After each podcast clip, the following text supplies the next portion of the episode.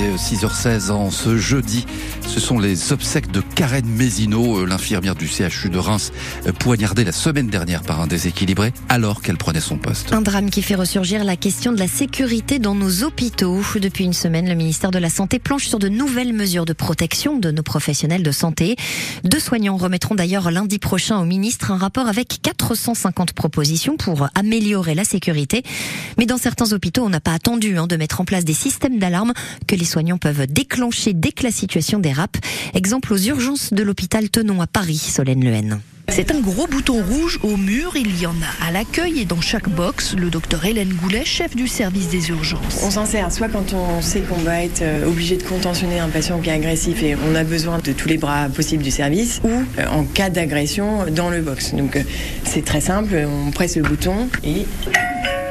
Secteur box 4.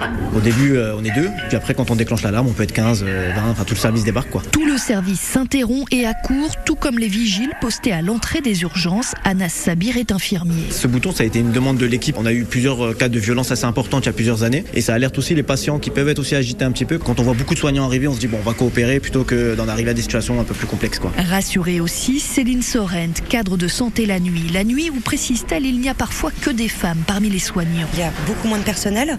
Dès qu'on appuie sur le bouton, c'est vrai que les soignants se sentent rassurés parce que tout le monde arrive et on l'utilise au moins une fois par nuit. Le service des urgences a reçu ces dernières années 50% de plus de patients atteints de troubles psychiatriques. Les soignants estiment que ce bouton d'alarme est devenu indispensable à leur quotidien. Le reportage de Solène Lehen pour France Bleu. Merci beaucoup Anne-Laure Labalette. Il est 6h18.